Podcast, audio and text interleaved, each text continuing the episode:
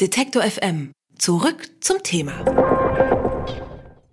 40 Prozent der schwedischen Botschaften werden aktuell von Frauen geleitet. Mehr Frauen als Männer sitzen im Kabinett des schwedischen Ministerpräsidenten. Und seit 2014 zeigt Schweden, wie eine feministische Außenpolitik funktionieren kann.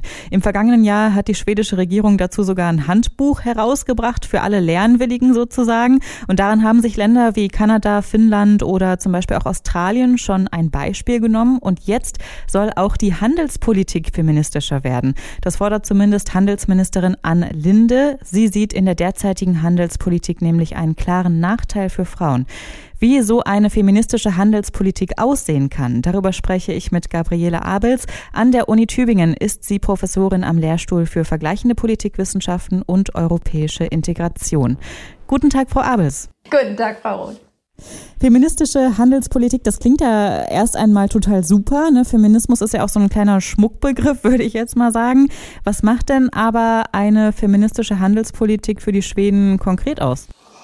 Nun, man muss ja sozusagen gucken, dass Handelspolitik ja nicht mehr das ist, was es früher war, sondern eine äh, moderne Handelspolitik, eine, die sich auch dann an Fragen von Geschlechtergleichheit orientiert, die sich auch an Fragen von Nachhaltigkeit orientiert, die muss diese Dinge mit in den Blick nehmen, die muss in den Blick nehmen, dass sagen Frauen und Männer als soziale Großgruppen unterschiedlich betroffen sind von den weltweiten Handelsbeziehungen als Verbraucherinnen, aber vor allen Dingen auch als Produzentinnen, als Händlerinnen, als Arbeiterinnen im Bereich Industrie, im Bereich Landwirtschaft, aber auch im öffentlichen Sektor. Das bedeutet dann, dass man ja also gucken muss, wie dann auch sozusagen die beiden Geschlechter oder eben auch äh, Gruppen von Frauen unterschiedlich betroffen sein können. Handelspolitik ist ja auch engstens verschränkt mit Fragen von Agrar- und Entwicklungspolitik.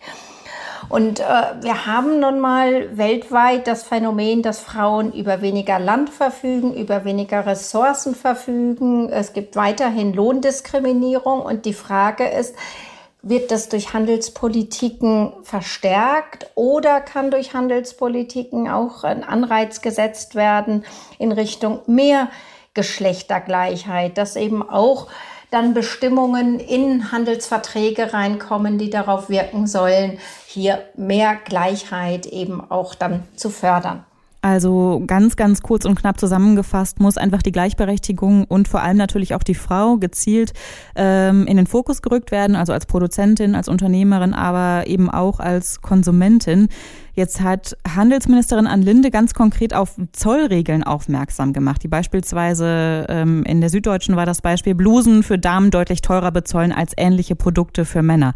Woher kommt denn jetzt äh, dieser ziemlich große Unterschied von sechsmal mehr Zoll? Äh, das ist letztlich ein willkürlich Gesetz da. Ich meine, man kann so sagen, bei den Frauen dann mehr draufschlagen, weil Frauen in der Regel mehr Geld für Kleidung ausgeben, sofern sie denn das, die Verfügung über Geld haben als non so sagen Männer. Aber das ist dann vollkommen erratisch.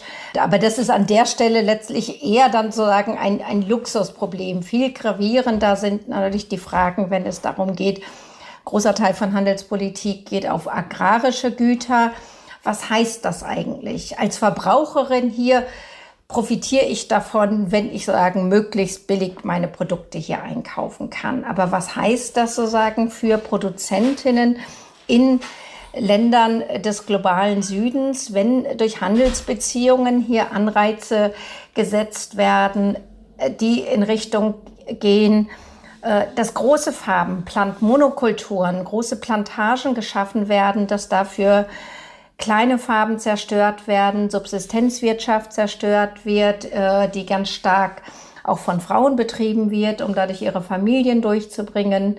Äh, wenn, sagen Frauen und auch Männer zu abhängig Beschäftigten werden auf den Plantagen, Frauen aber in der Regel weniger Geld verdienen.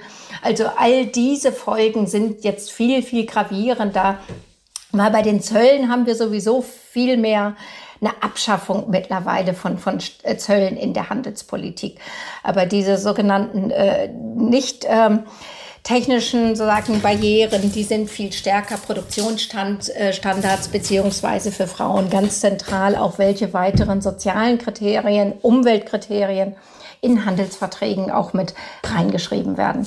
Jetzt sagen Sie es gerade schon, aber ist es dann tatsächlich eine Frage von einer feministischen Handelspolitik oder ist es eher eine soziale oder eine umwelttechnische Frage, die wir da stellen müssen? Ähm, das wirkt zusammen, aber es ist schon eben die Frage, wie systematisch auch Genderkriterien hier mit Eingang finden. Äh, das, man kann bei dem sozialen Kriterium natürlich auch übersehen, dass es Frauen und Männer unterschiedlich davon betroffen sind.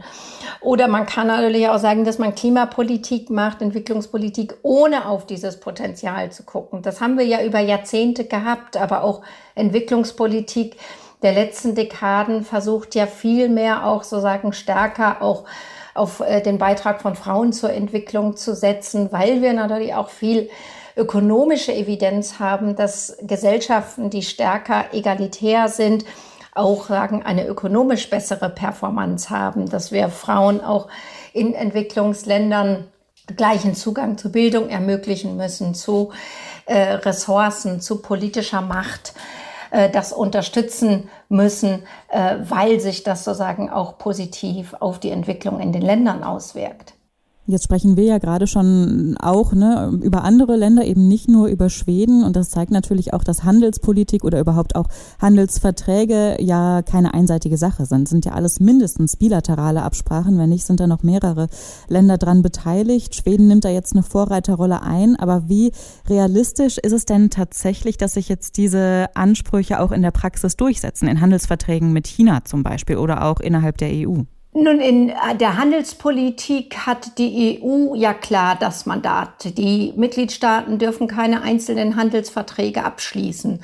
Insofern ist das ganz klare Priorität äh, der EU. Da hat die EU eine Kompetenz, weil sie für alle Mitgliedstaaten zusammen dann die Handelsverträge abschließt. Aber die Mitgliedstaaten der Rat mandatiert natürlich die Europäische Kommission, in welche Richtung sie die Verträge dann auch verhandeln soll. Das geht dann ja in vielen Runden. Und da spielt es natürlich schon eine Rolle, ob jetzt auch Fragen von ähm, Gender in Handelsverträgen auch mit aufgenommen werden. Und man muss sagen, das ist so ganz neu nicht. Wir haben schon seit einigen Jahren, dass die Kommission da stärker in die Entwicklung geht. Wir haben auch schon Beschlüsse des Rates hier ähm, stärker Genderkriterien zu berücksichtigen. Wir haben gerade auch eine Reihe von Aktivitäten des Europäischen Parlaments, das zu machen. Aber bei der Umsetzung gibt es durchaus noch eine Reihe von Problemen. Aber wenn Schweden das auch stärker äh, mit in den Vordergrund rücken würde, auch diese Stimme im Rat dann stärker wird, wenn es um die Frage des Mandats geht, dann macht es natürlich schon einen Unterschied. Also quasi als, als Vorreiter, sage ich jetzt mal als Vorreiter, die werden es natürlich dann stärker mit vorantreiben und die können dann auch äh, natürlich auch gucken, dass das, was jetzt schon in den letzten Jahren auch gemacht worden ist auf EU-Ebene, noch stärker und konsequenter umgesetzt wird. Nach der Außenpolitik soll jetzt nämlich auch die schwedische Handelspolitik feministisch werden. Was das bedeutet und was das vielleicht auch für die EU bedeutet, darüber habe ich mit Gabriele Abels von der Universität Tübingen gesprochen. Vielen Dank, Frau Abels. Ich danke auch. Alle Beiträge, Reportagen und Interviews können Sie jederzeit nachhören im Netz auf detektor.fm.